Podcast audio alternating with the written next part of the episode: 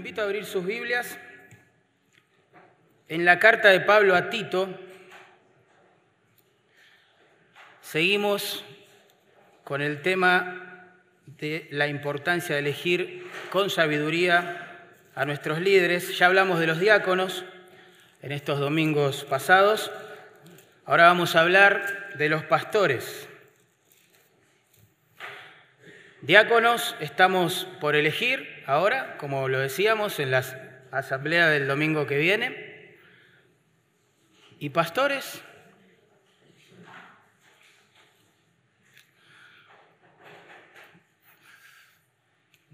Bueno, Tito, capítulo 1. Vamos a leer versos 5 al 9 y después oramos para que el Señor nos dé sabiduría. Dice así la palabra. Pablo, siervo de Dios y apóstol de Jesucristo, conforme a, la fe de los escogidos de Dios y el conocimiento de la verdad que es según la piedad. Verso 4.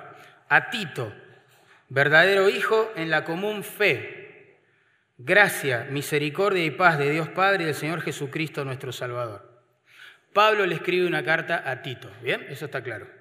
Verso 5. Por esta causa te dejé en Creta, para que corrigieses lo deficiente y establecieses ancianos en cada ciudad, así como yo te mandé.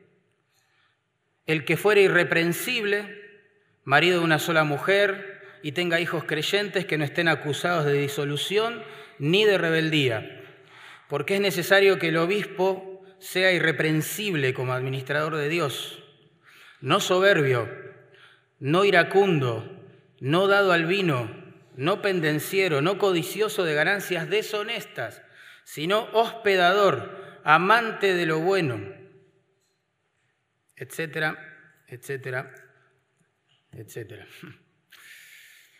¿Cómo elegir a nuestros pastores con sabiduría?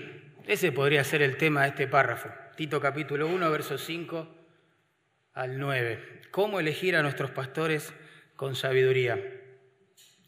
Un filósofo francés muchos años atrás dijo que cada pueblo, ¿se acuerdan?, tiene el gobierno que se merece. Se inmortalizó esa frase, ¿no? Pero un escritor cubano la modificó un poquito y escribió esto. Pueblo que soporta a un tirano, lo merece. Pueblo que soporta a un tirano, lo merece. Más allá de todos los debates que pueda haber, porque los hay detrás de estas dos frases que cité, hay un principio subyacente que es claro y que quieren comunicar, que las personas somos responsables en un sentido de elegir sabiamente a quienes nos van a conducir, a nuestros líderes. ¿Bien? Y ese parece ser el mismo principio que Pablo le da a Tito a través de estas páginas que hemos leído. El párrafo que tenemos delante en realidad es como un manual breve, resumido, que nos guía en esa santa tarea de elegir con sabiduría a nuestros pastores. O como menciona ahí, ancianos, obispos, que después vamos a ver, son palabras sinónimas. El punto es que si todas las iglesias, por favor escuchen esto, si todas las iglesias locales, cristianas, eligieran a sus pastores siguiendo las instrucciones de este manual, el testimonio de la iglesia ante el mundo no sería tan malo como lo es hoy. ¿Por qué? Porque en sus filas y en sus púlpitos les sería mucho más difícil eh, llegar a los lobos que se visten de oveja. Quizás habría menos personas orgullosas, eh, codiciosas de dinero, manipuladoras que usan el nombre de Dios para su propio beneficio, liderando las iglesias. Es muy, muy, muy importante que nos tomemos en serio este tema. Cuando Pablo le escribe una lista parecida a la que leemos en Tito, ¿sí? pero en ese caso a Timoteo, su otro discípulo, en 1 Timoteo 3, verso 15, recuerden, claramente define el propósito por el cual tanto Tito como Timoteo deben tomarse en serio esto, la elección del liderazgo. Dice así, 1 Timoteo 3:15, para que sepas cómo conducirte en la casa de Dios, que es la iglesia del Dios viviente, columna y baluarte de la verdad. Hermanos, tremendo ese texto. Ese texto está cerrando el asunto de la elección de los diáconos y de los pastores en 1 Timoteo 3. Está íntimamente conectado. Lo que está en juego acá no es solo saber quién o quiénes van a ser nuestros pastores. Lo que está en juego en realidad es la verdad de Dios. La verdad de Dios. Y uno dice, ¿qué tiene que ver todo? Porque ¿cómo vamos a hacer columna y evaluarte de la verdad? Que esa es la función de la iglesia. Si los pastores, los predicadores, los líderes, los que nos conducen, no viven, no practican, no modelan esa verdad. Por eso, hermanos, este tema es súper serio y tenemos que tomarlo así, con mucho temor de Dios. ¿eh?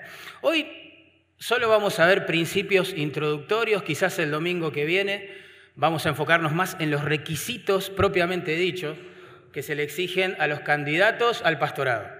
Pero hoy vamos a ver que para elegir pastores, primero tenemos que asumir la, prioridad que tenemos de reconocerlos.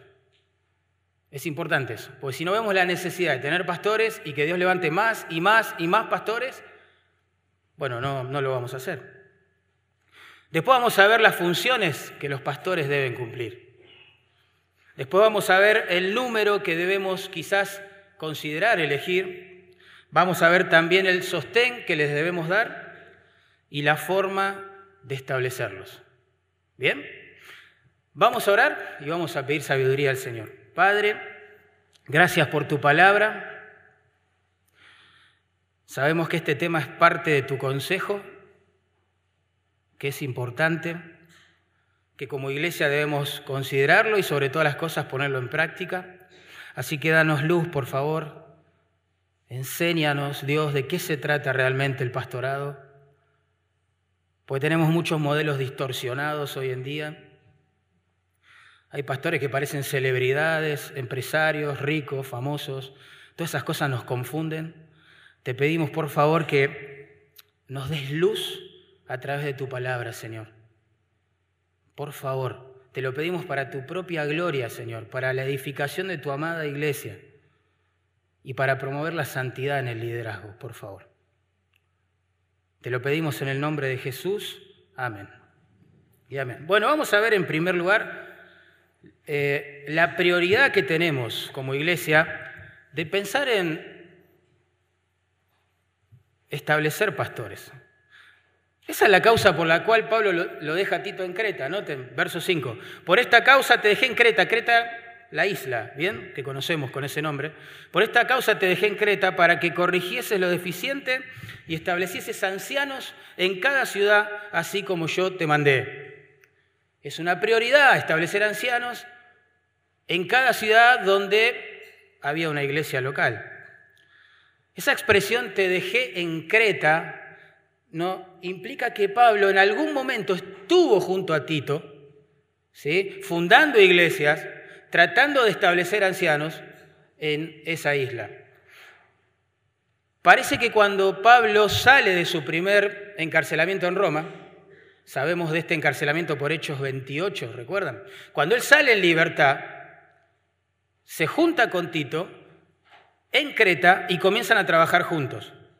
La idea es, fiel a su costumbre, predicar el Evangelio y fundar iglesias. Seguramente Pablo habría comenzado esta santa tarea de elegir pastores, pero por alguna razón que desconocemos, realmente no sabemos, tuvo que abandonar en algún momento la isla, tuvo que separarse de Tito y dejó inconclusa esta santa misión. De hecho, la palabra que ahí se traduce deficiente, te dejé en Creta para que corrigieses lo deficiente, significa lo que está incompleto. ¿Sí? Algo que fue abandonado por la mitad.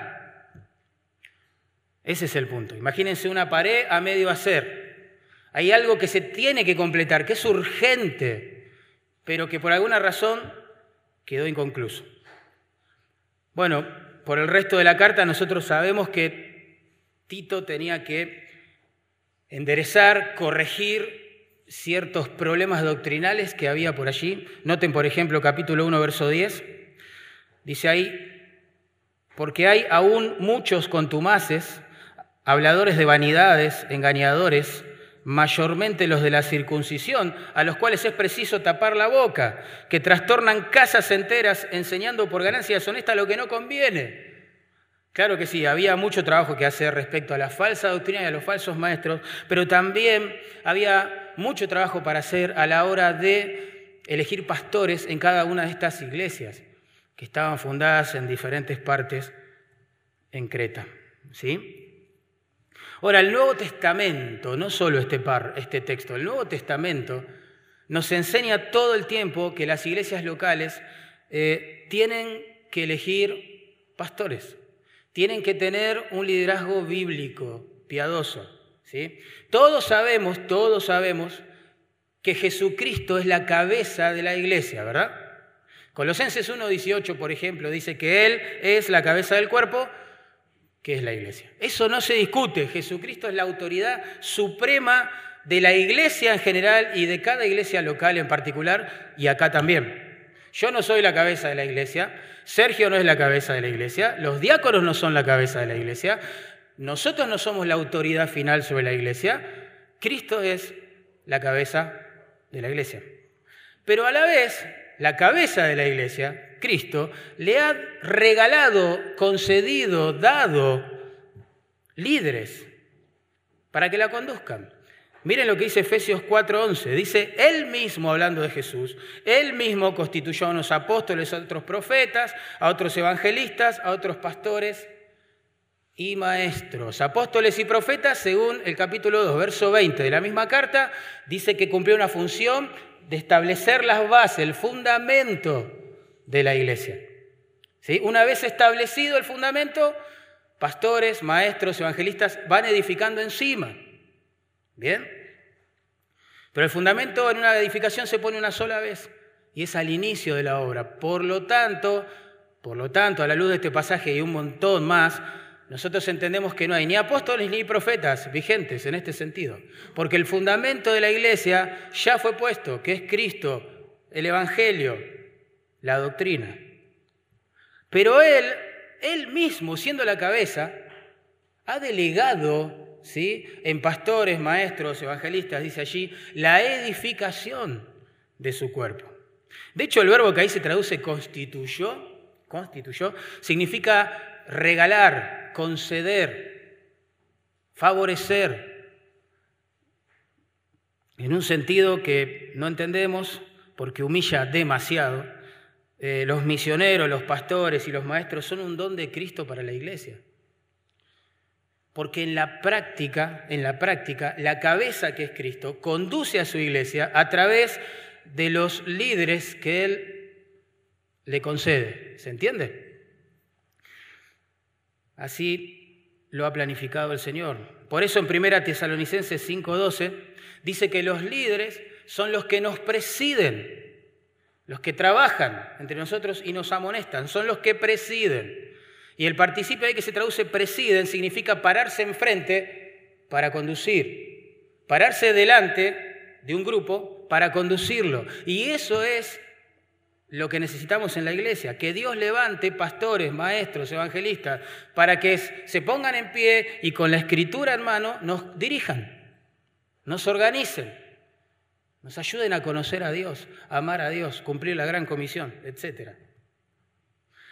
Por eso también es que en Hebreos 13, 17 se nos manda a sujetarnos y a obedecer a los pastores, ¿se acuerdan? O a los que nos presiden en el Señor. Pero en Hebreos 13:7, cuidado con esto, claramente se nos dice que nuestra sumisión y obediencia, que siempre es voluntaria, siempre, solo debe estar reservada a pastores, dice el texto literalmente, que nos hablaron la palabra de Dios. Qué interesante.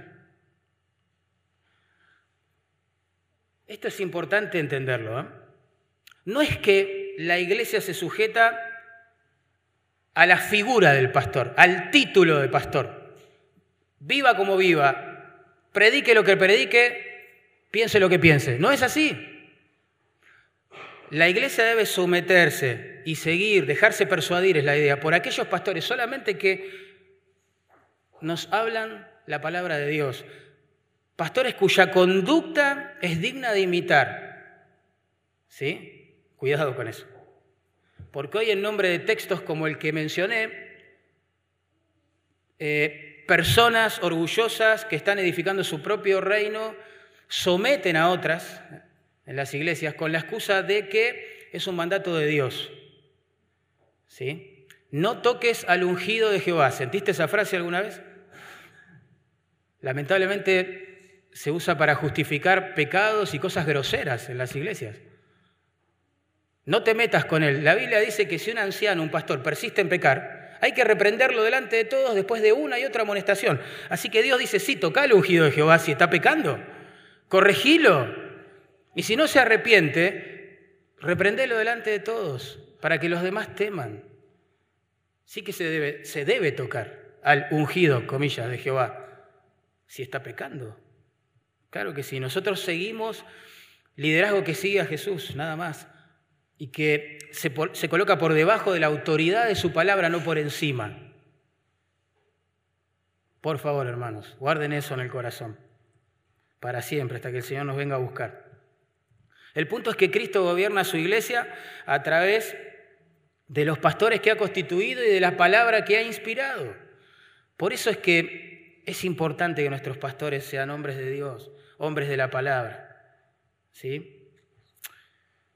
Es fundamental entender esto, hermano. Tenemos que orar por pastores y misioneros. Tenemos que entrenar pastores y misioneros. Tenemos que reconocerlos, tenemos que alentarlos a aquellos que ya han manifestado ese deseo. Tenemos que tomarnos en serio esto. Porque el plan de Dios, por ejemplo, para fundar iglesias, que es uno de los valores principales de nuestra congregación aquí, es establecer pastores. ¿De qué sirve fundar iglesias si no nos tomamos en serio la tarea de eh, establecer pastores? Pablo, el modelo, vamos a decirlo así, de misiones que tenemos en el Nuevo Testamento, en el libro de los Hechos en particular, se dedicaba a hacer tres cosas. Por supuesto, hacía muchas más, pero tres prioridades. La primera, predicaba el Evangelio. La segunda, hacía discípulos, enseñaba la palabra a los convertidos. Y en tercer lugar, establecía pastores en las iglesias que se fundaban y organizaban. Así de sencillo, se los leo. Hechos 14, 21, 23. Dice así, después de anunciar el Evangelio, ¿ven? Paso uno, anunciar el Evangelio. Después de anunciar el Evangelio a aquella ciudad y de hacer muchos discípulos, paso dos, volvieron a Listra, Iconio y Antioquía, confirmando el ánimo de los discípulos exhortándoles a que permaneciesen en la fe, y acá viene el paso 3, y constituyeron ancianos o, pastores en cada iglesia, y habiendo orado con ayunos, los encomendaron al Señor en quien habían creído. Los proyectos misioneros suelen ser un poco complicados en nuestros días e incluyen un montón de pasos a seguir, y está bien, siempre y cuando no se descuiden estos tres, que son el motivo, el corazón de las misiones. Que más personas se convierta a Cristo, comience a amar a Cristo, a caminar con Cristo y glorificar a Cristo. Para eso es imprescindible predicarles el Evangelio, enseñarles cuando se convierten cómo vivir para el Señor y de entre ese grupo Dios levantará un pastor y, habrá que establecerlo. De eso se trata. Es importantísimo, importantísimo establecer pastores. Lo vemos en todo el Nuevo Testamento. La prioridad de establecer pastores. Y vos podrás pensar, como también lo pensé yo, que bueno, también es cierto que hay un montón de iglesias sin pastor, ¿o no? Y ese es uno de los motivos que más quebrantan nuestro corazón cada vez que vamos a hacer un viaje misionero al interior de nuestro país, sobre todo. Hay un montón de iglesias sin pastor. Hay un montón de iglesias que tienen décadas de existencia, edificios hermosos, pero no tienen pastor. No tienen pastor. y sufren y hay un montón de confusión y problemas y, a uno le parte el corazón ver eso. Por diversas razones, hay un montón de razones en el pasado que justifican su presente, pero lo concreto es que no tienen pastor. Bueno, ¿qué tienen que hacer esos grupos? Bueno, si conoces a alguien así, aconsejale esto. En primer lugar, obedeciendo al Señor, hay que orar por obreros. Hay que orar al Señor de la mies que envíe obreros a su mies. Eso lo leemos en Mateo 9, 38, 37 y 38. El Señor dijo, pónganse a orar, oren por pastores. Y si yo te pregunto, ¿cuándo fue la última vez que oraste para que Dios levante pastores en la iglesia y acá y que puedan ser enviados quizás a otro lugar? Te vas a sorprender de cuánta, cuán a menudo descuidamos este mandato. Es asombroso, asombroso. Pero tenemos que orar porque solo el Espíritu Santo puede salvar, santificar y enviar un pastor o un misionero. En segundo lugar, como vemos en Tesalonicenses 5, 12 y 13, hay que ayudar a esos grupos a reconocer los hermanos fieles que ya están presidiéndolos, que ya están trabajando, que ya los están amonestando con la palabra, y empezar a establecer un, un liderazgo reconocido, formal, ¿sí? para que la iglesia empiece a seguir a alguien. Y en tercer lugar, como vemos, como acabé de leer en Hechos 14, como vemos en Tito capítulo 1, en Timoteo 3, de entre ese grupo de los hermanos fieles que trabajan, que presiden, que amonestan, bueno, el Espíritu Santo llamará a alguno claramente al pastorado y deberemos ayudar a esos grupos a reconocer eso, a examinarlos teológicamente y a encomendarlos al campo misionero. Pero no podemos descuidar esta tarea y lamentablemente es muy fácil de descuidar. Es muy fácil de descuidar. Tenemos tantos problemas que enfrentar todos nosotros cada día que a veces lo, lo que menos se nos cruza por la mente a la hora de orar es Dios, por favor, envía pastores y misioneros. Pero es una prioridad. Segundo lugar, vamos a ver las funciones que deben cumplir los pastores, porque de qué sirve tener, no sé, mil pastores si no sabemos qué tienen que hacer, ¿verdad? Bueno, refresquemos la memoria. Allí dice Tito capítulo 1, verso 5, te dejé en Creta para que corrigiese lo deficiente y establecieses ancianos en cada ciudad, así como yo te mandé. Noten que los ancianos aquí mencionados en versículo 7 son obispos. ¿ven? Interesante. Anciano, obispo, agrego la palabra pastor, ¿sí? son una referencia al mismo oficio, son sinónimos, son sinónimos. No es que habla de tres categorías de liderazgo distintas. Ahora lo vamos a comprobar bíblicamente lo que digo, pero son sinónimos, son expresiones sinónimas para describir el oficio del pastor. Un ejemplo, en 1 Pedro, capítulo 5, versículo 1, dice así, ruego a los ancianos, y Pedro se identifica con ellos, dice, ancianos yo también entre ellos, Apacentad la gracia de Dios que está entre vosotros. Apacentad, es decir, cumplir la función de pastor. Cuidando de ella. La palabra que ahí se traduce cuidando significa velando por ella, vigilándolas, sobreveyendo la situación. Sobreviendo, ahí está la situación. En otras palabras, Pedro le ruega a los ancianos que pastoreen a la gente y que la supervisen, protegiéndola obviamente del error, de la falsa doctrina y de los falsos apóstoles. En Hechos 20, 17 vemos lo mismo. El apóstol llama a los ancianos de las iglesias para despedirse de ellos. Y en su discurso, en verso 28, les dice estas palabras. Por tanto, a los ancianos, recuerden, ¿eh? les dice esta palabra. Por tanto, mirad por vosotros y por todo el rebaño en que el Espíritu Santo os ha puesto como obispos. ¿Ven? Los ancianos fueron puestos por Dios como obispos. Para, continúa el texto, para apacentar, ahí está la palabra que se traduce pastor, para apacentar la iglesia del Señor o pastorear la iglesia del Señor, la cual él ganó con su propia sangre. Pablo dice lo mismo que Pedro en un solo versículo. Le dice a los ancianos que el Espíritu Santo los puso como obispos o sobreveedores y que deben pastorear a la congregación ancianos, obispos, pastores, palabras sinónimas, ¿entienden? Que señalan el mismo oficio, Es importante entender esto. ¿eh? Así que a partir de esto podemos definir algunas funciones pastorales. Por ejemplo, la palabra se traduce ancianos, ancianos, acá en Tito 1.5. Puede describir una persona de edad o puede describir una persona madura, madura en general. Por eso en el Antiguo Testamento a los líderes, a algunos líderes, se les, se les llamaba como ancianos, ancianos. ¿sí? Por eso en el Nuevo Testamento la palabra, cuando está en contextos como el que estamos leyendo hoy, de los requisitos que debemos considerar a la hora de elegir pastores, identifica la madurez espiritual que estos candidatos deberían tener. Madurez, sabiduría en el Señor. ¿sí? Esa es la idea. Los pastores como ancianos deberían modelar un ejemplo de piedad y de madurez en Cristo. Por eso en capítulo 2, acá Pablo le dice a Tito, exhorta a los jóvenes a que sean prudentes. Y miren esto, ¿eh? presentándote tú, Tito era un pastor joven, recuerdan, presentándote tú en todo como ejemplo de buenas obras.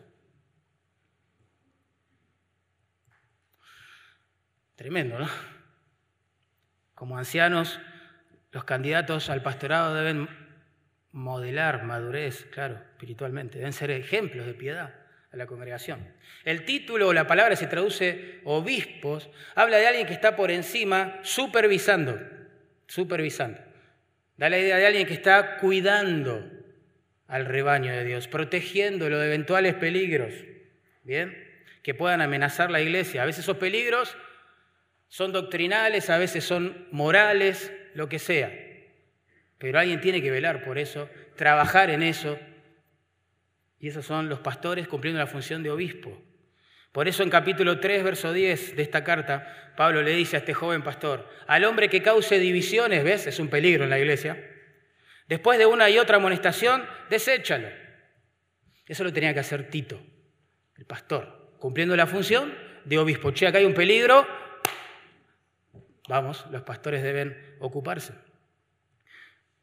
Y el título más conocido, por lo menos para nosotros, en nuestro contexto, pastor, enfatiza esa función de alimentar, de cuidar ovejas.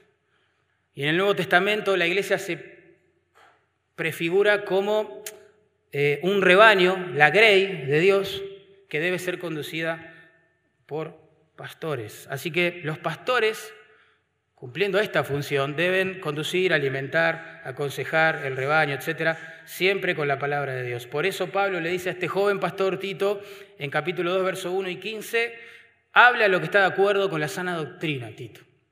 En otras palabras, Tito, dale de comer la sana doctrina. Esa es tu función como pastor. ¿eh? Así que en resumen, los pastores deben modelar un ejemplo de piedad deben detectar y corregir los peligros eventuales que puedan acechar a la congregación y deben alimentar y conducir al rebaño, pero siempre con la palabra de Dios, no con sus propias impresiones, ideas y sensaciones, ¿sí? sino con la palabra de Dios. El pastor MacArthur escribió un libro precioso, recomiendo a todos los que están considerando el pastorado leer. Se llama así, El Ministerio Pastoral. Y él expande un poquito esta lista que acabo de mencionar como funciones representativas de los pastores y la justifica obviamente con versículos bíblicos. Dice así, los pastores deben proclamar el Evangelio, 2 Timoteo 4.5. Deben enseñar la palabra de Dios, 1 Timoteo 3.2. Deben estudiarla con diligencia, 2 Timoteo 2.15. Deben aconsejar y amonestar a las ovejas, Colosenses 1:28. Deben gobernar a su propia familia. También es una responsabilidad pastoral. Primera Timoteo 3:4. Deben proteger a la iglesia de la falsa doctrina. Tito 1:9. Y de los falsos maestros. Tito 1:10. Debe modelar piedad para la congregación. Primera Timoteo 4:12. Debe equipar a los hermanos para que hagan el ministerio. Efesios 4:11. Debe entrenar futuros pastores. Segunda Timoteo 2, 2. Y todo esto en un clima de aflicciones, como dice Segunda Timoteo 1.8, de penalidades, como dice Segunda Timoteo 1.9, y quizás hasta de persecuciones, como dice 2 Timoteo 3:12, por causa del Evangelio.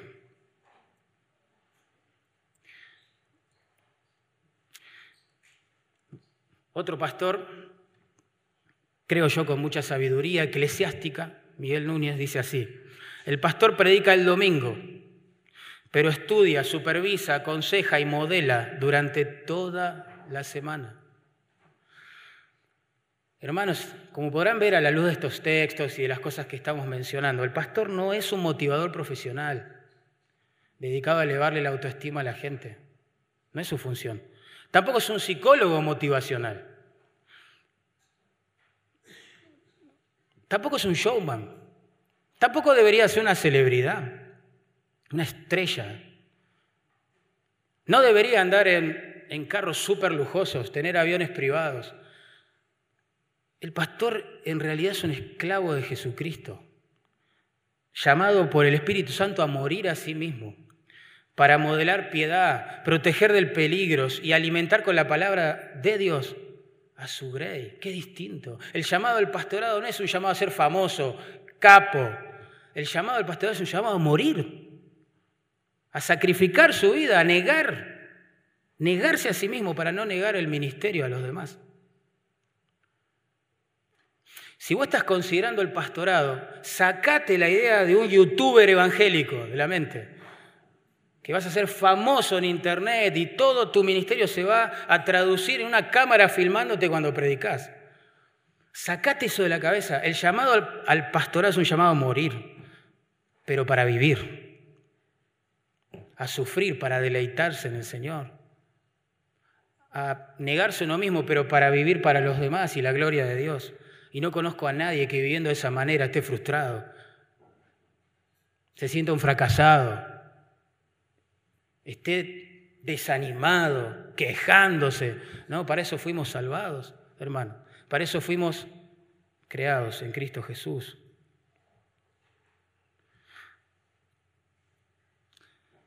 En pocas palabras, ¿cuál es la función de un pastor? Modelar piedad, guardar de peligros a la iglesia y darle de comer la palabra. Pero esto es, suena tan simple, ¿no? Tan sencillo. Esto se traduce desde un púlpito, en una charla de consejería, en un velorio, en una boda. Esto se traduce en bautismos, en consejería, en casos muy fuertes, muy tristes, muy dolorosos el pastor se tiene que sentar con matrimonios que están a punto de divorciarse, con hijos que se han revelado, con personas que acaban de negar su fe. ¿Qué es eso de el llamado al pastorado es un llamado a ser famoso, a pasarla bien? Es un llamado a morir, hermano. Morir para vivir, para las cosas eternas y más importantes. Recuerdo una de mis primeras charlas con don Jaime Evans, ustedes lo conocieron fundador de nuestra iglesia. Lo conocieron el domingo pasado. Ustedes vieron lo que es, ¿no? Un hombre sencillo, humilde del Señor, punto. Y yo era un pastor nuevito, jovencito, obsesivo por los libros. Entonces le digo, don Jaime, saqué mi libreta y mi virome, don Jaime, dígame, ¿qué libros acerca del crecimiento de la iglesia y del éxito, así le pregunté, y del éxito pastoral? me recomienda leer. Estaba a punto de tomar nota. Y él me dice, sí, le recomiendo tres. Primera Timoteo, segunda Timoteo y Tito, me dijo. En otras palabras, lo que me estaba diciendo es, Mariano, apaga las luces, sé un hombre de Dios, sé un hombre de la palabra de Dios, viví y si es necesario morí por Jesús y por las ovejas porque eso es lo que enseñan las epístolas pastorales. Otro libro que recomiendo leer a los que quieren ser pastores, están considerando esa idea, creen que Dios les está llamando a eso, es este. Hermanos, no somos profesionales, se llama. Buenísimo. Buenísimo. Lo escribió John Piper. Como todo libro tiene sus errores, obvio, o cosas que uno no comparte, no sé. Pero qué preciosas las cosas que he leído. Justamente lo que, quieren, lo que quiere mostrar es que el pastorado no es una profesión. Uno va a una institución académica, saca un diploma teológico y es pastor. No es así, no es así. Si nosotros pensamos que el pastorado es eso, lo que vamos a tener en los púlpitos es personas intelectuales, académicas nada más. Pero es más que eso, es mucho más que eso. El pastor debería orar por las ovejas. Y yo pregunto, ¿hay una forma profesional de orar por las ovejas? El pastor debería llorar, quebrantarse cuando ve que ovejas se apartan de Dios, se rebelan a sus padres o a las escrituras o a quien sea, y que hay una manera profesional de llorar. Y esa es un poco la temática de este libro que aconsejo leer jóvenes, ustedes que están considerando el ministerio pastoral. Es mucho más que predicar desde un púlpito, es mucho más que ostentar un diploma teológico, mucho más. Bueno, vamos a hablar ahora en tercer lugar de la pluralidad pastoral. Tito 1.5 es claro, acá dice, por esta causa te dejé en Creta para que corrigiese lo deficiente, establecieses ancianos. El énfasis es mío. Plural, ancianos, ancianos, muchos, muchos, y en cada ciudad, muchos de ellos en cada ciudad. Esa es la idea. En Hechos 14, 23 se dice lo mismo y constituyeron ancianos, plural, en cada iglesia, singular. ¿Ven? Una iglesia, varios ancianos o pastores. Es el modelo bíblico. En Filipenses 1.1, cuando Pablo manda saludos ¿sí? a esta iglesia, dice, Pablo y Timoteo, siervos de Jesucristo, a todos los santos en Cristo Jesús que están en Filipos, con los obispos, otra vez, plural, y diáconos, obispos, pastores, ancianos, ¿se acuerdan? Palabras sinónimas. Con los obispos, plural, y diáconos, plural. Lo que me llama la atención es que nunca en la historia de la iglesia se discutió la pluralidad de diáconos. Se da por sentado que hay que tener muchos. Pero para mi asombro, sí se ha debatido la pluralidad pastoral. Eso no tiene sentido hacerlo. En Santiago 5:14, otro texto que más claro todavía, dice, ¿está alguno enfermo entre vosotros? Llame a los ancianos, plural, de la iglesia, singular. ¿Es clarísimo o no? Ancianos de la iglesia y oren por él, etcétera, etcétera. ¿eh? Es más, en la iglesia donde servía Timoteo, su otro discípulo, aparte de Tito, en Éfeso, había una pluralidad de ancianos, una pluralidad pastoral. En 1 Timoteo 5:17 se los leo, dice así, los ancianos, otra vez plural, que gobiernan bien, sean tenidos por dignos de doble honor. Escuchen esto, ¿eh? mayormente los que trabajan en predicar y enseñar. El texto es clave, no solo con la pluralidad de ancianos, sino la pluralidad de funciones. Algunos gobiernan y otros enseñan. ¿Ven? Sí, hay que orar al Señor para que nos conceda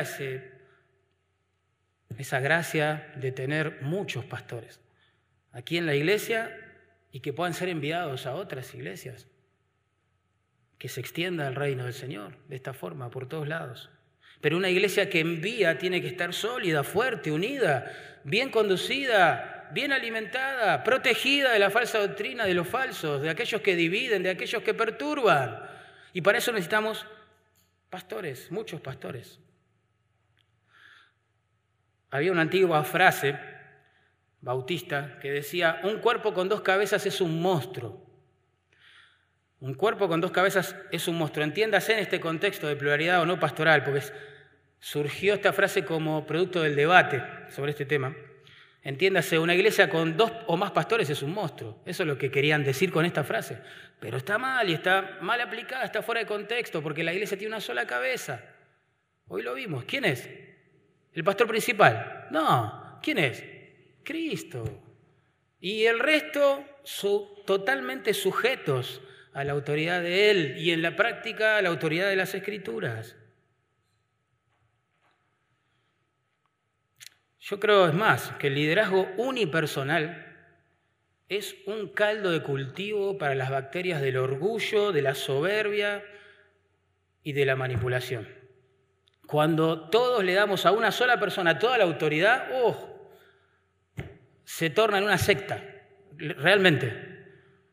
Y, y, ya no es que la cabeza de la iglesia nos conduce a través de su palabra, sino esa persona a la cual le dimos toda la autoridad. Y nunca sale bien, nunca sale bien, nunca, jamás. Hay un caso en la Biblia, ustedes se van a acordar, Diótrefes, ¿se acuerdan de él? El apóstol Juan lo menciona, mirá, en su tercera carta, verso 9, dice así, escuchen bien esto. Dice, yo he escrito a la iglesia, Juan le escribe una carta a la iglesia, ¿verdad? Pero Diótrefes, al cual le gusta tener el primer lugar entre ellos, ¿ven? Él estaba en el primer lugar y estaba enamorado del primer lugar. Eso es lo que significa la frase. Amaba estar ahí, ser el único en el podio, ser la medalla de oro. Encantaba. Diótrefes, al cual le gusta tener el primer lugar, no nos recibe, mirá. Claro, ¿qué va a recibir al apóstol Juan? El apóstol Juan con su vida y su mensaje iba a deschavar la actitud pecaminosa del corazón de Diótrefes. Y así son los líderes dictadores en las iglesias. O están solos o se rodean de gente que piensa igual que ellos y que los apaña y que son compinches de su orgullo, de su tiranía, de su manipulación. Es tremendo. Y cuando alguien como Juan dice, no, esto está mal, voy a decir algo en contra, se unen y lo expulsan. O si está exagerando, Mariano, no, mirá, el texto sigue, dice, y no recibe a los hermanos tampoco, y a los que quieren recibirlos se los prohíbe y los expulsa de la iglesia. Tremendo. No te metas con Diótrefes, ese es el mensaje que se bajaba a la congregación, porque te van a expulsar de la iglesia. Así que hermanos, a la luz de todo lo que estamos viendo, nosotros en serio, tenemos que tomarnos en serio. Quizás cuando oramos de dos en dos también, orar para que Dios levante pastores entre nosotros, que Dios nos dé un equipo pastoral, donde unos gobiernen, otros enseñen, pero un equipo de pastores, hermanos, es tan necesario, es bíblico. Siempre recuerdo charlas con Jaime, ¿no? Recuerdo una mañana también conversando con él. Él ya se había ido a Estados Unidos y nos visitaba una o dos veces por año, los antiguos recordarán eso. Y cada vez que él venía, obviamente, yo lo aprovechaba como una esponja, me sentaba con él y hacía preguntas. Don Jaime, quiero saber esto, quiero saber lo otro, explíqueme esto, cómo se trata este caso, cómo se trata el otro. Pero un día me agarró un poco frustrado, don Jaime, estaba muy cargado yo espiritualmente, emocionalmente, porque la iglesia estaba creciendo, él ya se había jubilado, se había ido a su país, Dardo, que era mi compañero, ahora misionero en Villa del Parque, se había ido a fundar la iglesia en Campana.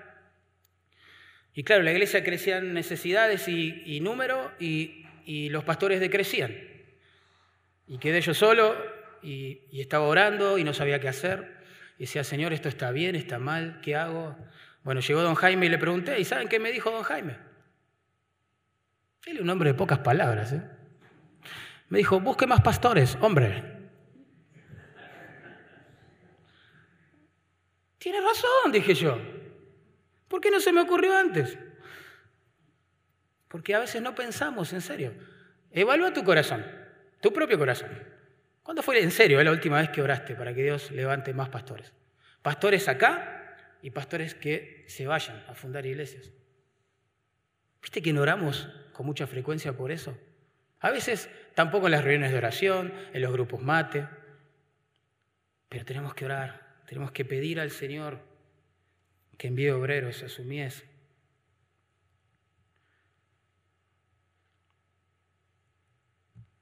Bueno, vamos a avanzar un poquito con otro tema.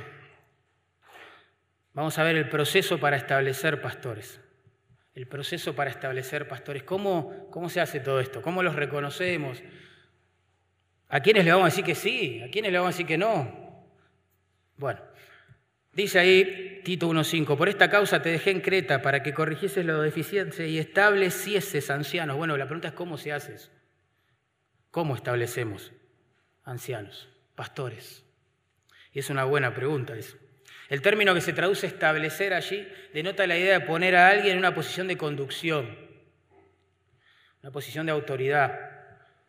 Y acá se usa para describir la responsabilidad de Tito de establecer pastores en esas iglesias locales en Creta.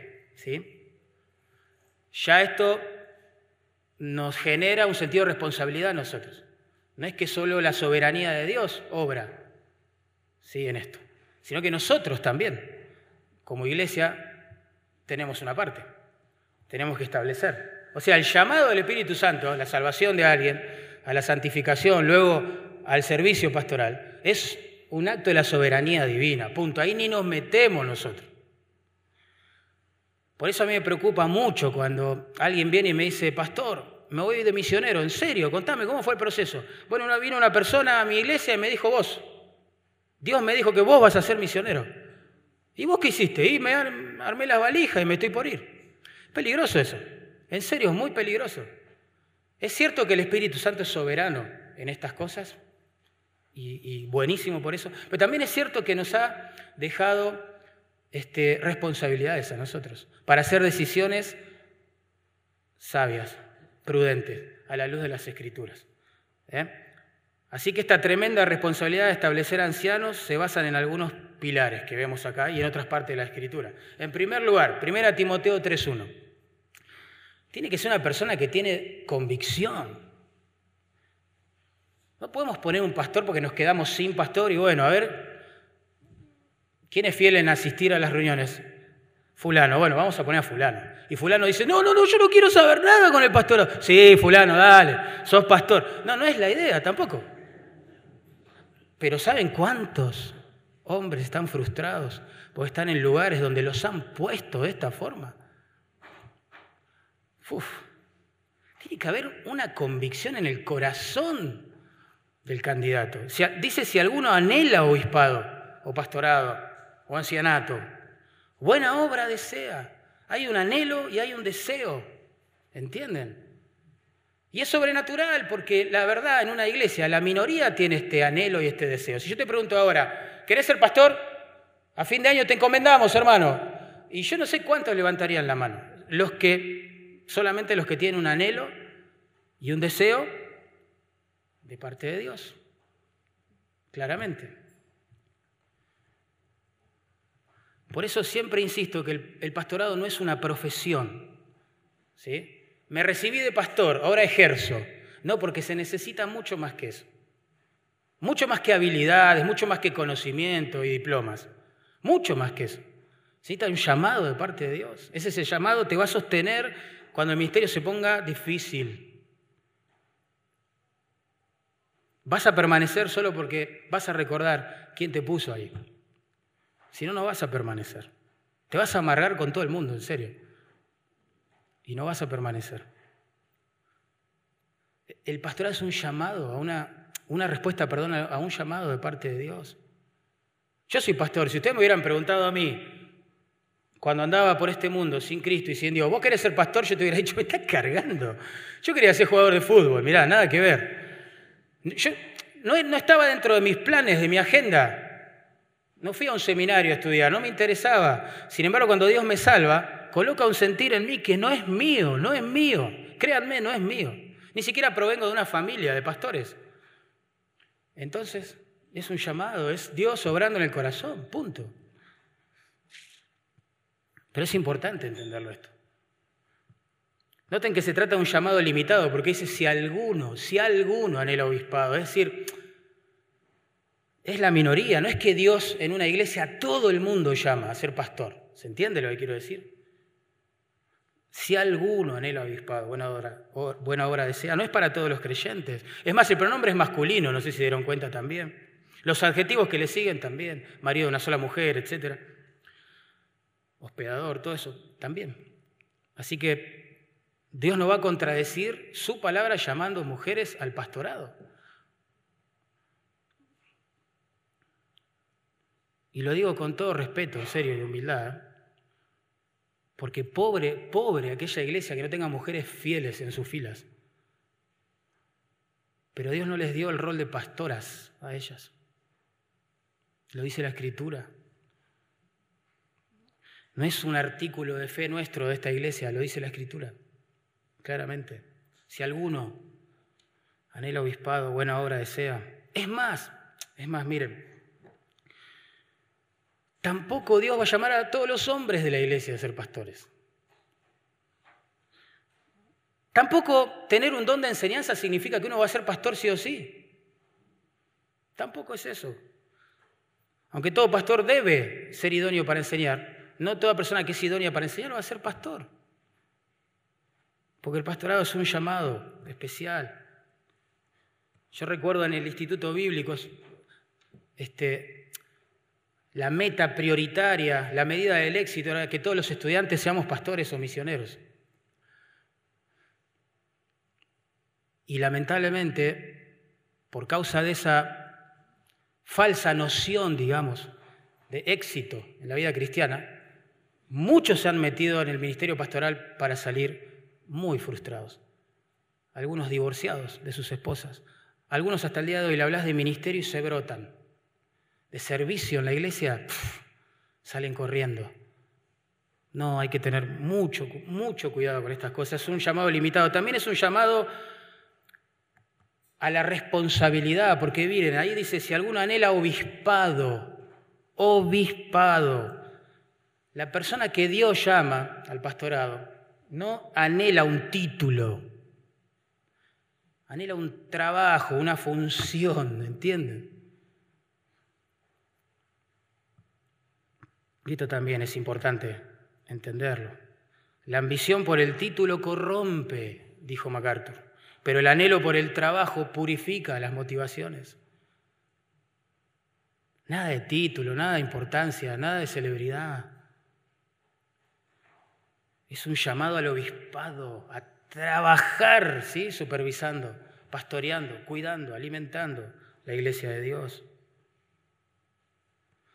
Algunos anhelan el título del pastor porque tiene un modelo así tipo Cash Luna, empresario exitoso, ¿no? adinerado, afamado, respetado y qué sé yo qué, dice, uy, yo quiero ser pastor entonces. Error. Otros, generalmente jóvenes, anhelan el, título de pastor porque se ven a sí mismos predicando detrás de un púlpito la Biblia. Siempre. Y eso es solo lo que ven. Y dicen, ¿eso es el pastorado? Yo quiero ser pastor. Pero la persona realmente llamada por Dios al pastorado lo que anhela es cuidar, es supervisar, es alimentar, es amar al rebaño de Dios. Anhela obispado, no el título, la tarea. Por eso siempre decimos, hermano, que la persona llamada por Dios hace el trabajo de pastor antes de que se lo reconozca como pastor. ¿Se entiende? Ya está sirviendo a las personas. No necesita un título para hacerlo. Ya está supervisando con la palabra la buena marcha de la iglesia. No necesita un reconocimiento público para hacerlo. Ya es un estudiante de las escrituras, celoso estudiante de las escrituras, y no necesita un título de pastor para empezar a hacerlo. ¿Sí? También se, llama se trata de un llamado apremiante porque anhela, desea, dice Pablo, anhela y desea. Tienen, las personas llamadas tienen un fuerte anhelo por el trabajo, trabajo, no título, trabajo pastoral. No nos da el tiempo para explicar todo eso, pero una de las palabras apunta a la conducta exterior y la otra al motor interior. Es decir, la persona, nos vamos a dar cuenta quién está llamado al pastorado. ¿Por qué? Porque ya está pastoreando de lo externo y hay una motivación interna que lo impulsa a hacerlo. Nadie tiene que obligarlo, agarrarlo del cuello para que enseñe la Biblia o para que la estudie o para que se preocupe. Cuando una oveja sufre o, nadie lo tiene que obligar, arrastrar para que aconseje a alguien que tiene una necesidad. ¿Entienden? nos damos cuenta, ya lo hace externamente, se manifiesta ese fervor por esta tarea y hay una motivación que viene de Dios interior que lo alimenta. Estaba viendo una sesión de preguntas y respuestas al cierre de una conferencia para pastores. El, entrevistado, digamos, era Miguel Núñez. Y el, hermano que le hacía las preguntas le, dijo, le preguntó esto, ¿has sentido deseos de abandonar el ministerio? Buena pregunta. ¿Saben qué respondió Miguel Núñez? Muchas veces Infinidad de veces, dijo. ¡Wow! Entonces el hermano le vuelve a preguntar, ¿y por qué no lo ha hecho? Buena pregunta también. Y me encantó lo que él dijo. Dice, ¿por qué un rabino judío me lo ha impedido hasta el día de hoy?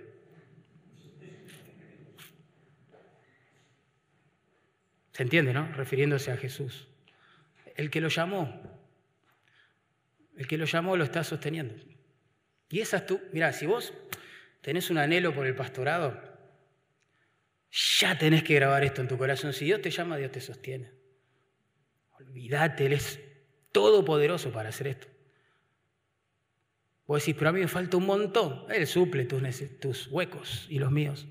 Vos decís, tengo un montón de debilidades. Ahí está, ahí se manifiesta su poder, su fortaleza. Vos decís, estoy luchando con el pecado. Yo también lucho con el pecado, como todos los creyentes. Pero busco al Señor y Él nos santifica. ¿No es así? Si Dios te llama, Dios te sostiene, Dios te capacita.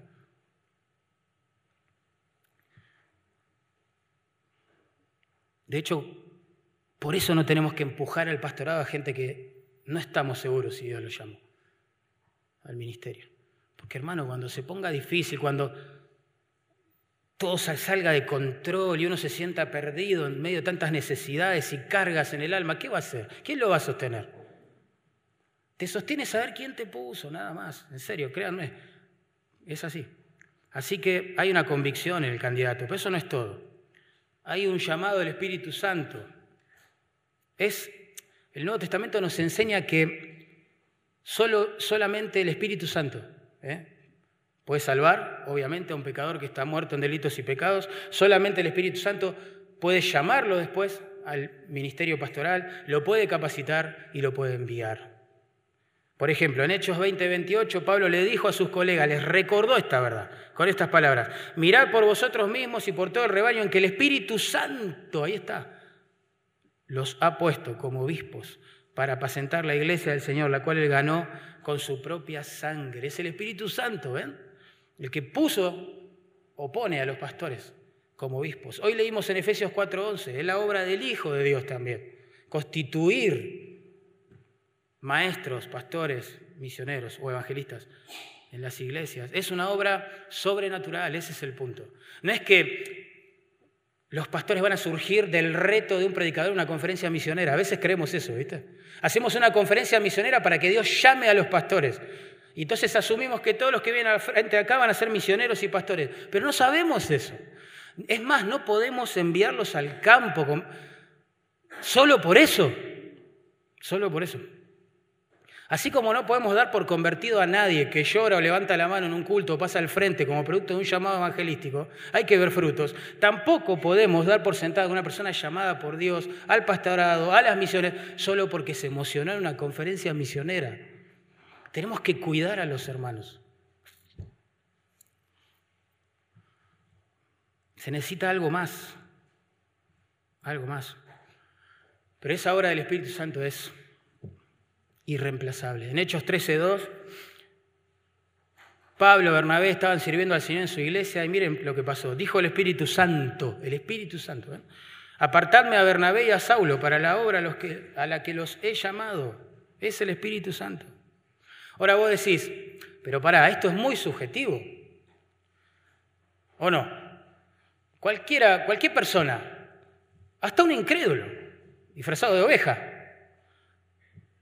puede pasar al frente y decir, yo tengo el llamado del Espíritu Santo para ser pastor y misionero. ¿Sí o no? ¿Puede pasar? Puede pasar. De hecho, pasa, lamentablemente. Por eso hay tantos pastores incrédulos hoy. Yo sé que parece una contradicción lo que digo, pero es así. Predican una Biblia que no creen que es inspirada, por ejemplo, por Dios, y que no tiene autoridad definitiva sobre la vida y la piedad. Tremendo, son incrédulos. Pero ¿y cómo llegaron ahí? Uno se pregunta, ¿no? ¿Qué pasó? ¿Qué pasa en los seminarios? Donde de golpe hay eruditos en las lenguas originales y en los idiomas y, de golpe se declara incrédulo el profesor. Y dice, yo ya no creo en la inspiración de las escrituras, es porque nunca la creyó. ¿Qué pasa? Hemos profesionalizado el llamado. ¿eh? Si tiene buenas notas en el seminario, ese es candidato al pastorado y a las misiones. Bueno, puede ser una señal, pero eso no es todo. Eso no es todo. Un incrédulo, en serio, se puede sacar buenas notas en teología. Lo he visto. ¿eh? Necesitamos algo más, ¿no? O puede pasar alguien que dice que es creyente, pero bueno, su vida es áspero con su esposa, sus hijos son rebeldes, no sé. ¿Y, ¿Y qué? ¿Lo vamos a encomendar? Porque él diga, yo tengo el llamado del Espíritu Santo. Necesitamos algo más, ¿sí o no? Bueno, hay algo más. Hay algo más, que es la confirmación de la iglesia local. En Hechos 13:3, después de que el Espíritu Santo dijo, son Pablo y Bernabé, envíenlos. Mire lo que pasa. Entonces, habiendo ayunado y orado, les impusieron las manos y los despidieron. ¿Quiénes hicieron eso? Los líderes de la iglesia en Antioquía. La iglesia que contemplaba, que era testigo del servicio de Pablo y de Bernabé. Pablo y Bernabé ya estaban sirviendo como predicadores ahí en Antioquía, en su iglesia local, antes de ser enviados a predicar a otros lados. Ellos ya estaban ministrando a las personas antes de ser llamados a ministrar personas que viven en otros lugares. Y ellos eran parte del equipo de liderazgo antes de ser enviados a liderar otros lugares. Y qué importante que es esto. Si una persona no aprendió a ser humilde, sujeta, va a ser un peligro en el liderazgo. Su tendencia al orgullo lo va a traicionar todo el tiempo. Todo el tiempo. Pero bueno, no alcanza con que alguien diga, bueno, me llamó el Espíritu. Hay una iglesia local respaldando ¿sí? esa afirmación o negándola, claramente, claramente. Por eso es un error gigante, gigante, ¿eh? gigante de las entidades misioneras o para eclesiásticas a veces reclutar gente de las iglesias sin pedir una recomendación de las iglesias. Insisto, porque tienen buenas notas en los seminarios. Qué error, ¿no? Qué peligro. Otro peligro en el cual podemos caer como iglesia es enviar personas con rapidez y ponerle las manos con ligereza, personas que no han sido formadas, no han sido humilladas en el contexto de una iglesia local, no han aprendido a servir.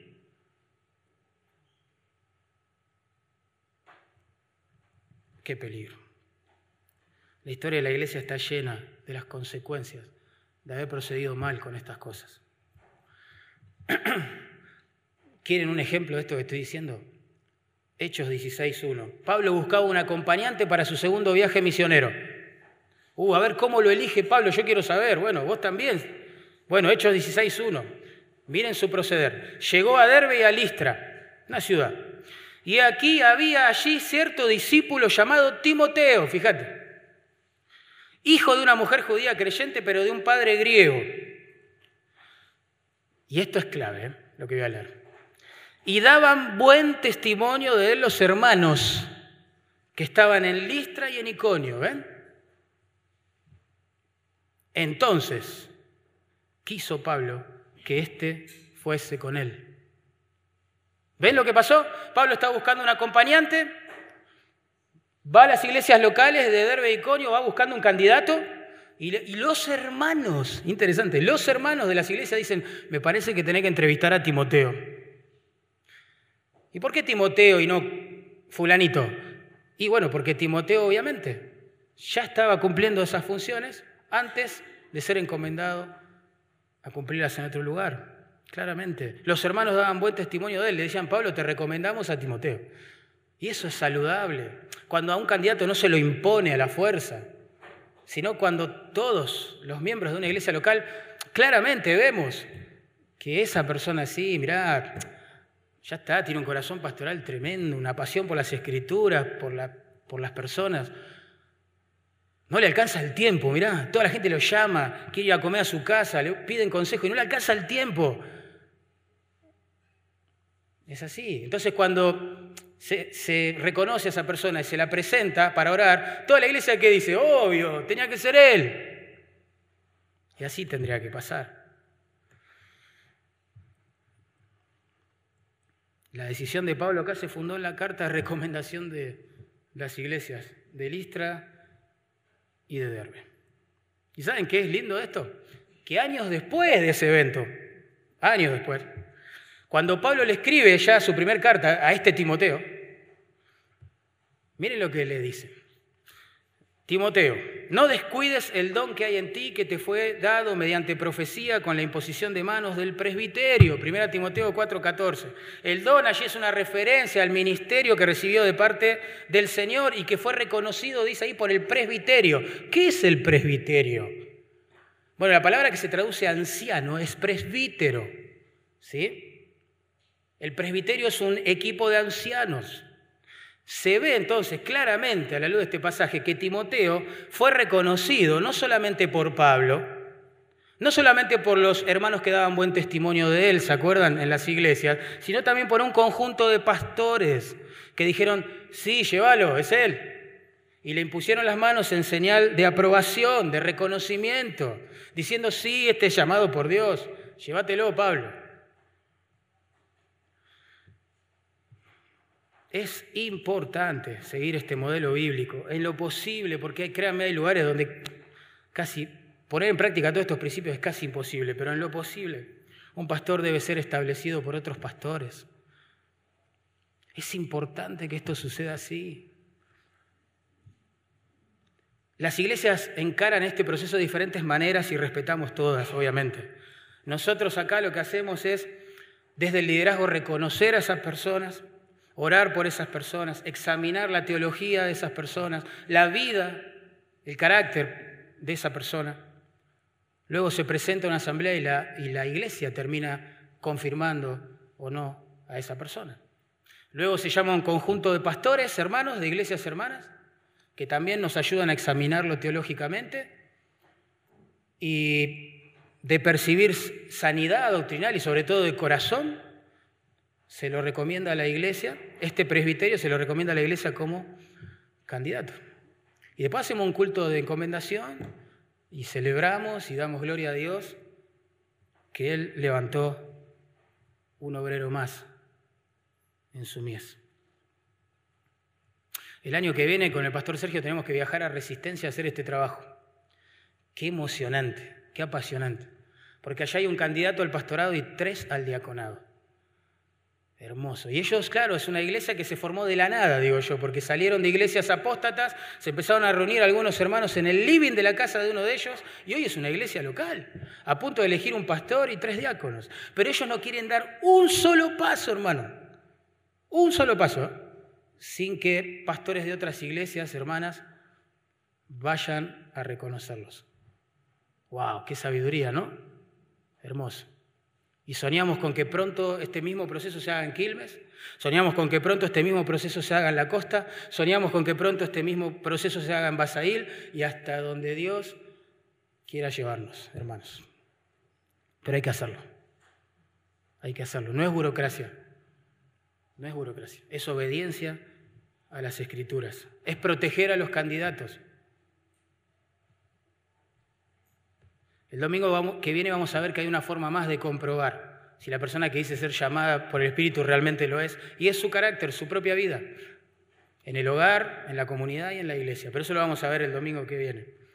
Por ahora, a manera de resumen, decimos que el Espíritu Santo es quien llama a las personas, les coloca un fuerte anhelo y deseo dentro de ellos, que no se va con el tiempo ni con las circunstancias, y esto se confirma a través de la iglesia local, donde esa persona ministra, y también veremos el domingo que viene a través del candidato, del carácter que tiene, cómo es, espiritualmente hablando.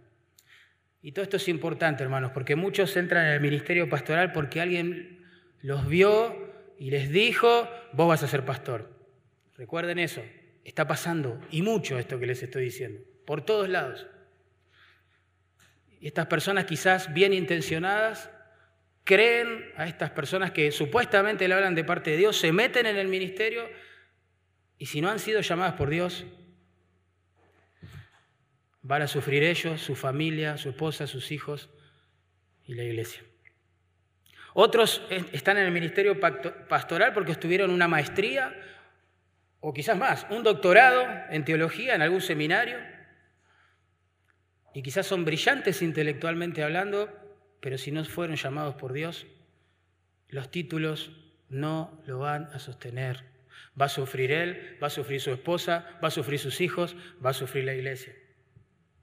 Otros están en el pastorado porque la iglesia se vino abajo en un momento, se dividió, no sé, cada uno voló para diferentes lugares. Los fieles que quedaron dijeron, bueno, necesitamos un pastor, ¿a quién ponemos? Carlito. Y Carlito está ahí. Y Carlito dice, no, yo no, ¿están loco usted? Sí, Carlito, vos vas a ser nuestro pastor. Vamos, Carlito, y encomiendan a Carlito, y, y él no quiere ser pastor, quizás ni tiene dones para eso. Y están ahí. Si no lo llamó Dios, a Carlitos. Va a sufrir él, va a sufrir su esposa, va a sufrir sus hijos, va a sufrir la iglesia. Y otros están al frente de una iglesia solo porque tienen esa idea de YouTube, digo yo. Son youtubers evangélicos, tienen esa idea de ser populares, predicadores conocidos de conferencias y no sé qué, renombrados, viajando por todo el mundo. Pero si no son llamados por Dios, por más que hablen muy bien en público, Va, a sufrir él, va a sufrir la esposa, va a sufrir sus hijos y va a sufrir la iglesia. Porque nadie puede mejorar el plan de Dios. Nadie puede fabricar el llamado de Dios.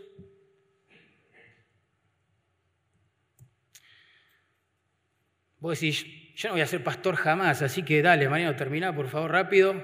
¿Qué me importa a mí este tema? Bueno, te entiendo si pensás así, pero no te justifico, ¿eh? ¿Sabes por qué? Primero porque no lo sabes. ¿Qué sé yo? Dios sabe. Pero en segundo lugar porque vas a ser parte del proceso de la elección de pastores. Tenés que saber estas cosas, tenés que convertirlas en carne en tu corazón, en súplicas de oración a Dios. Te tiene que importar. Capaz que vos estás diciendo, no, yo soy muy joven para pensar en el pastorado, muy joven. A mí Dios me hizo pensar en el pastorado a los 16 años muy joven, muy mayor, no son parámetros para definir las cosas.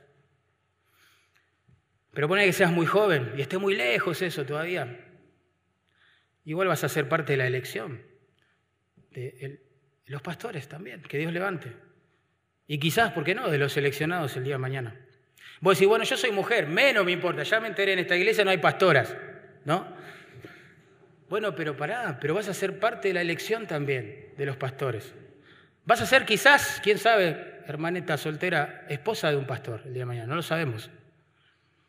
O quizás vas a ser liderada desde aquí por un pastor, quizás no vas a ser liderada por un pastor, te tiene que importar también. Vos quizás estás pensando, yo anhelo el pastorado, sí debo reconocerlo, y cuando vos hablabas se me incendiaba el corazón, pero los demás no piensan en esto que estoy pensando yo no me ven como pastor. Bueno, tranquilo, tranquilo, Dios hace todo perfecto en su tiempo. Aprende a esperar en el Señor. Deja que tu servicio mismo espontáneo en la iglesia local y tu carácter, tu madurez espiritual, tu proceso en santificación, vaya aclarando las cosas para el resto, tranquilo. No sirvas al Señor para que los demás digan, ah, sí, es pastor. No, no hagas nada de eso. Deja que el Señor se encargue. Es soberano, si Él te llama, Él te va a poner en el pastorado. Otro dice, bueno, yo anhelo con toda mi alma ser pastor, de verdad. Me estoy preparando para ser pastor. Estoy estudiando las escrituras, estoy sirviendo al Señor en mi iglesia local, pero aún veo pecado en mí. Aún veo pecado en mí. Bueno, bienvenido al club. Yo ya soy pastor y aún veo pecado en mí. Y estoy cansado a veces de ver eso en mi corazón. Y ya quisiera que el Señor restaure completamente todas las cosas, ¿no? Y, ya no, no tener que luchar más con las vanidades, trivialidades, tonteras con las cuales nos distraemos. Yo también estoy en ese camino, igual que vos. Pero eso no define tu llamado o no. Lo que va a definir tu llamado es cómo luchás contra tu pecado. Si vos te apropiás de los medios de gracia que Dios nos da para crecer en santificación o no. Y por último, yo pregunto, ¿no? Pregunto, ¿quién? ¿Quién? ¿De verdad? ¿Quién? Puede un día levantarse y decidir vivir de acuerdo a todo lo que dice este párrafo y 1 Timoteo 3. Dice, bueno, hoy, hoy voy a cumplir todos los requisitos, me lo propongo, sí, me lo propongo. Y escribe en el pizarrón, cumpliré todos los requisitos, cumpliré todos los requisitos, cumpliré todos. ¿Quién puede hacer eso? Nadie puede hacer eso. Esto no es un llamado a elevar la moral de los creyentes. Esto es un llamado a humillarse, a reconocer que si no es por la gracia de Dios obrando en nosotros, ninguno puede ser pastor. Ninguno podría servir al Señor. Nadie sería salvo.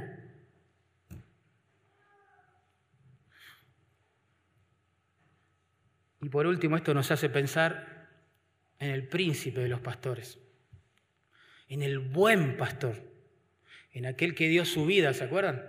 Por las ovejas. Él demostró, sí, él sí, demostró tener una vida perfecta durante 33 años aquí sobre la tierra. Sin embargo, decidió morir por sus ovejas, es decir, por los pecados de sus ovejas. Los pecados de sus ovejas lo llevaron a él a la cruz. Era justo y sin mancha. Sin embargo, estaba muriendo en lugar de sus ovejas injustas.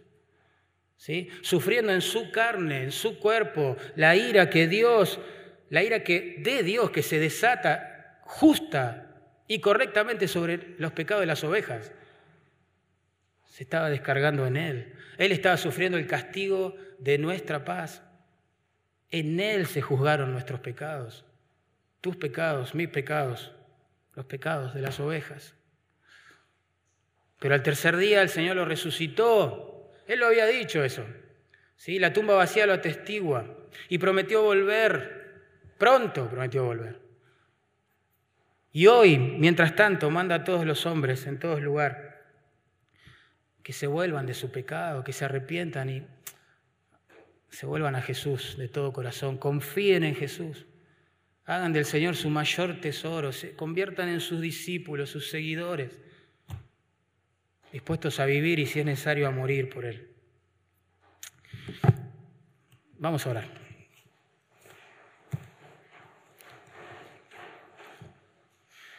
Señor amado, por favor,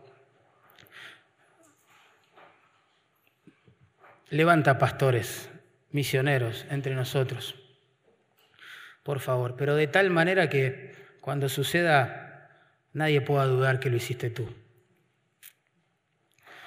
que son las personas que vos llamaste, Señor. Por favor, guardanos de enviar, de equivocarnos en este proceso por cumplir metas o un proyecto misionero, por nuestro propio apuro, guardanos de apresurarnos, de, imponer las manos con ligereza sobre personas, guardanos de quemar personas. Señor, por favor. La verdad que tememos mucho eso. Mucho, mucho. Guardanos, Señor. Que estos principios gobiernen nuestras decisiones nuestros corazones. Oro por los jóvenes, los hombres, quizás no tan jóvenes, cuyos corazones tu espíritu está inquietando, Señor, por el pastorado, las misiones. Por favor, anímalos, Dios, como producto de esta predicación. Dales luz, aclara todas las dudas e interrogantes que deben tener en su corazón. Por favor, bendícelos, Señor y que pronto nos gocemos porque estamos encomendándolos al pastorado, al campo misionero. Por favor, necesitamos la obra de tu Espíritu, Señor. Ahora en nuestros corazones, en nuestra iglesia, Señor, para que tu reino se pueda extender por todos lados, se puedan fundar muchísimas más iglesias bíblicas, donde tú seas el centro, Señor, no el hombre, donde tu palabra, Señor, sea la herramienta que la edifique por favor. Te lo pedimos en el nombre de Jesús. Amén.